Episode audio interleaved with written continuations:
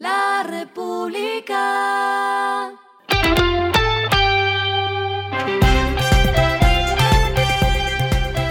Al final de la jornada, esto es lo que debes saber sobre el comportamiento de los negocios, las finanzas y la economía. Las movidas de hoy fueron. Después de que el banco estadounidense JP Morgan señalara en un informe que el índice MSCI Colcap podría pasar de mercado emergente a mercado de frontera, ya que veía riesgos de liquidez en el mercado local, ahora saca un nuevo documento en el que señala que ha visto mejorías en este aspecto en la Bolsa de Valores de Colombia, especialmente en la acción de ISA, que era la que más tenía riesgos de incumplir los parámetros de MSCI. Airbus visitó el país y seleccionó a la Universidad San Buenaventura Bogotá, a la Universidad de los Andes y a la Universidad Nacional para desarrollar y acompañar algunos de los siete puntos principales que contempla el memorando firmado con Colombia que busca dinamizar la industria aeroespacial del país y potenciar sus capacidades técnicas y humanas.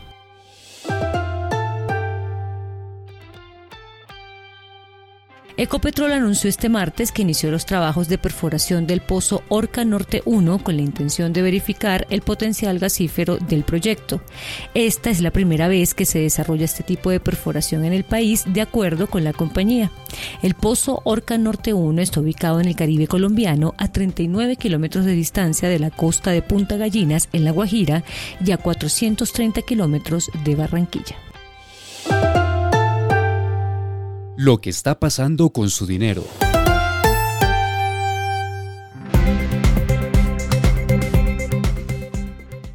La cartera vencida agosto registró un alza de 27,57% frente al año pasado, según lo indicó la superfinanciera. La cartera de consumo es la que más aumenta su cartera vencida, ya que en un año creció 46,37%, seguido de la cartera de microcrédito, que en el mismo periodo de tiempo aumentó 32,31% su cartera vencida y continúan la comercial con un alza de 14,97% y la de vivienda con 3,39%.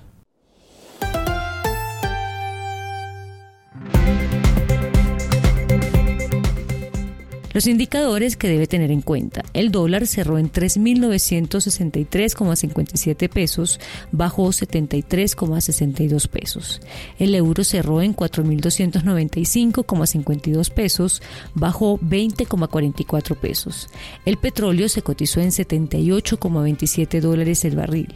La carga de café se vende a 1.390.000 pesos y en la bolsa se cotiza a 1,97 dólares. Lo clave en el día.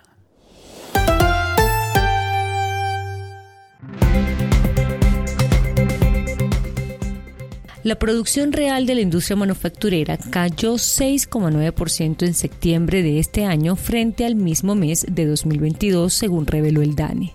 Las ventas reales del sector decrecieron 5,8% y el personal ocupado también se contrajo en 1,8%. De las 39 actividades industriales representadas por la encuesta, un total de 31 registraron variaciones negativas en su producción real, restando 8,4 puntos porcentuales a la variación total anual y ocho subsectores con variaciones positivas sumaron en conjunto 1,5 puntos porcentuales a la variación total. A esta hora en el mundo. El jefe del Congreso de Venezuela, Jorge Rodríguez, dijo que no invitaría a observadores electorales europeos el próximo año después de que la Unión Europea extendiera las sanciones a 50 funcionarios venezolanos.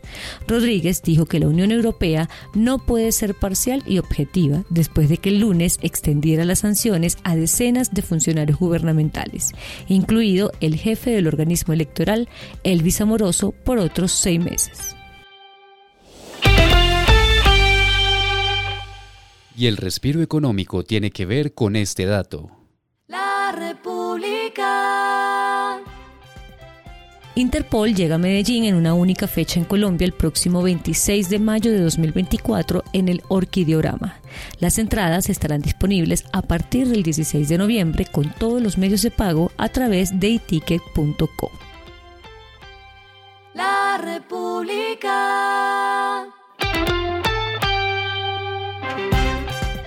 Y finalizamos con el editorial de mañana. Alza predial, sin cálculo y sin timing político. En su peor momento político y sin mayorías en el Congreso, el gobierno habla de una revisión al alza del impuesto predial, una acción sin previsión de los tiempos de ejecución. Esto fue Regresando a casa con Vanessa Pérez.